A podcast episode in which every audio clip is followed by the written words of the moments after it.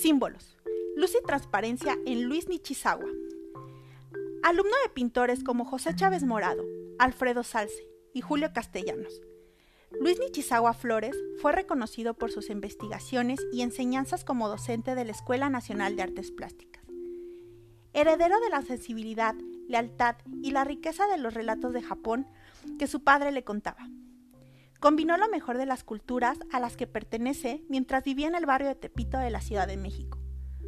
Poseedor de cualidades que le ayudarían a comprender mejor la naturaleza, tradujo esta sensibilidad en pinturas de caballete donde interpreta el entorno natural en el cual se sumergía a través del mejoramiento de sus técnicas y procedimientos. En sus paisajes expresa la experiencia propia del contacto con la naturaleza, respetando sobre todo las estructuras, planos, caseríos, poblaciones, distancias, añadiendo así un gesto de permanencia a cada una de sus composiciones.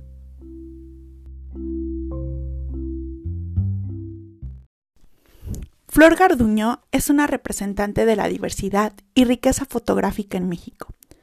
Alumna de Cati Horna y perteneciente a una generación de artistas que tuvieron la oportunidad de asistir a Manuel Álvarez Bravo en sus procesos creativos. Adquirió grandes habilidades técnicas, las cuales combinadas con su potencial creativo logró consolidar discursos fotográficos contemporáneos, mismos que se convierten en documentos que rescatan las tradiciones a través de su interpretación y visión artística. La naturaleza de la mujer interpretada a través de la mirada de Flor, característica principal y símbolo que representa la lucha de aceptación en una época donde la censura era común. Imágenes que tienen empatía total en los escenarios que se viven actualmente.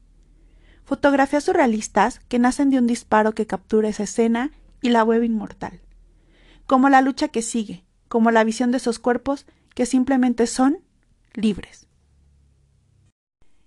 Emociones, fantasía. Escenas construidas con diversos personajes que toman vida a raíz de la intervención de la mano y el ojo que sostiene la cámara. Mariana Jampolsky llevó a Flora a tener contacto con el universo indígena, articulando bajo una expresión personal la documentación de lo extraordinario de ese mundo que descubría de una manera antropológica a través de su mirada. La cámara fotográfica contiene una serie de espejos que reflejan las imágenes y las imprime en el ojo del autor que juega con la luz. A su vez, la obra del creador se transforma en un espejo en el cual se refleja su personalidad, experiencia, vida y sentimientos que captura como el haz de luz que se proyecta a través de la lente. Artistas, autores, cómplices que la acompañan en su trayecto creativo abriendo paso a nuevos caminos. Una chispa de luz atrapa la estructura que se impone frente a sí. Lo espontáneo del momento, capturado en un segundo, se convierte en un universo infinito, que se presenta para ser apreciado libre y minuciosamente, atrapando también cientos de significados y símbolos que muestran el interior de esas estructuras y nos llevan a pensar que hay algo más allá de la imagen que tenemos frente a nosotros, ese algo que a veces se queda fuera del lente pero alcanza a distinguirse con esos guiños apenas casi imperceptibles. La cultura popular mexicana es muy compleja en cuanto a sus formas y ceremonias, y es a partir de esto que emana su gran riqueza. La notoria complejidad ritual contrasta con los motivos más simples, como el celebrar las cosechas, recibir la Semana Santa, o bien convivir con la muerte como parte de la vida. Es por eso que se presenta una instalación con elementos clásicos de la parafernalia mortuoria, resaltando las técnicas artesanales más destacadas en México. Talavera, barro negro, cartonería, laqueado, arreglos florales, confección de velas y papel picado. La temática gira en torno al trabajo de los talleres y artistas más reconocidos en cada ramo. Las Catrinas son parte del carácter humano, y por ello la mofa de estos defectos nos permiten aceptarnos tanto en lo bueno como en lo malo, así como afrontarlos para corregir y enmendar la actitud antes de morir. En la cultura nacional, el vencer o sobrepasar la actitud vil de las Catrinas es prueba clara del triunfo de la vida sobre el porvenir. Zompantli significa muro, hilera o bandera de cabezas, y se le menciona en las descripciones de los conquistadores, testigos de estas estructuras. Asimismo, se han localizado restos arqueológicos que son evidencia de esas costumbres. Las cabezas exhibidas en los Zompantli eran de los individuos sacrificados en honor a los dioses.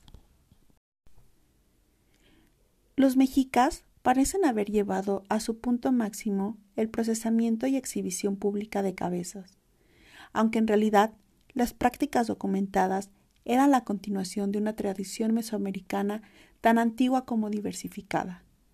Había una variedad de significados que incluso iban más allá del discurso puramente sacrificial. El Zompantli de Tenochtitlan, actual Ciudad de México, estaba compuesto por un estante de grandes dimensiones erigido frente al Templo Mayor, el cual en su interior rinde honores a Huitzilopochtli, dios de la guerra, y Tlaloc, dios de la lluvia. Cuando los conquistadores españoles llegaron a Tenochtitlan en 1519, la contemplación del sacrificio y el obsequio a los dioses los horrorizó de tal forma que derribaron el templo mayor, y como parece obvio, también los Zompantli. Sin embargo, su huella nunca se borró. El sacrificio humano y la construcción de los Zompantli ocupó un lugar importante en Mesoamérica, pues muchas de las culturas de la región lo contemplaban como la forma de alimentar a los dioses, y con ello evitar que desataran su ira y acabaran con el mundo tal y como lo conocían. Tenochtitlan fue la máxima expresión de la tradición zompantli. La artista y curadora Elizabeth Ross pone en diálogo obra que nos remite a la interpretación visual de la relación de la población, no solo del Bajío, sino todo el territorio nacional. Con el maíz como elemento dador de vida e identidad de lo mexicano, con obra contemporánea que revisita a partir de una iconografía prehispánica. Maíz nuestro de cada día, un diálogo entre el ayer y el hoy en torno al maíz. La tierra y todos los elementos son sagrados y tienen su propia voluntad, por lo que primero habrá que pedir permiso a la tierra para abrir los barbechos, depositar las semillas y agradecer el favor. Las semillas, después de escogidas, habrán de ser bendecidas y exhortadas a hacer su trabajo. Notemos que el campesino habla con cada uno de los elementos y utensilios otorgándoles una vida simbólica. El maíz ha sido una presencia importante que ha impactado no solo la mesa y la vida cotidiana, sino el arte del continente americano. Podemos verlo como un elemento integrado de nuestra identidad tanto en la literatura y en las artes visuales como la pintura, la escultura o el cine el maíz y quien lo trabaja se pueden encontrar sin contar el arte prehispánico, principalmente en grabados, pinturas y fotografías, además de acuarelas, barro, cera, piedra, grafiti y por supuesto murales. La gastronomía mexicana desde tiempos prehispánicos está basada en el maíz. Ha sido una fuerte liga con nuestra raíz e identidad, cocinado de múltiples formas en todo el territorio nacional. El maíz, acompañado de las otras plantas de la milpa, sigue acompañándonos en la mesa, aunque, con la influencia de otras cocinas, se ha diluido de diversas formas. Octavio Paz decía, el invento del maíz por los mexicanos solo es comparable con el invento del fuego por el hombre. El maíz propicia que la vida florezca sobre la tierra, pues es lo que da sustento y orden. Es un factor existencial que da equilibrio. También la imagen del maíz representa la fertilidad, la abundancia, el renacimiento y el florecimiento o recreación incesante de la vida. El maíz a su manera ha sido considerado un fenómeno divino. Alrededor de este producto se siguen realizando rituales, por ejemplo, el que se hace en la Huasteca, región que comprende al menos seis estados de la República Mexicana, en la que habitan nahuas, otomís, pames, totonacos, huastecos y tepehuas. En esta zona, la ceremonia del maíz se conoce como tlamanes, que en náhuatl significa agradecimiento.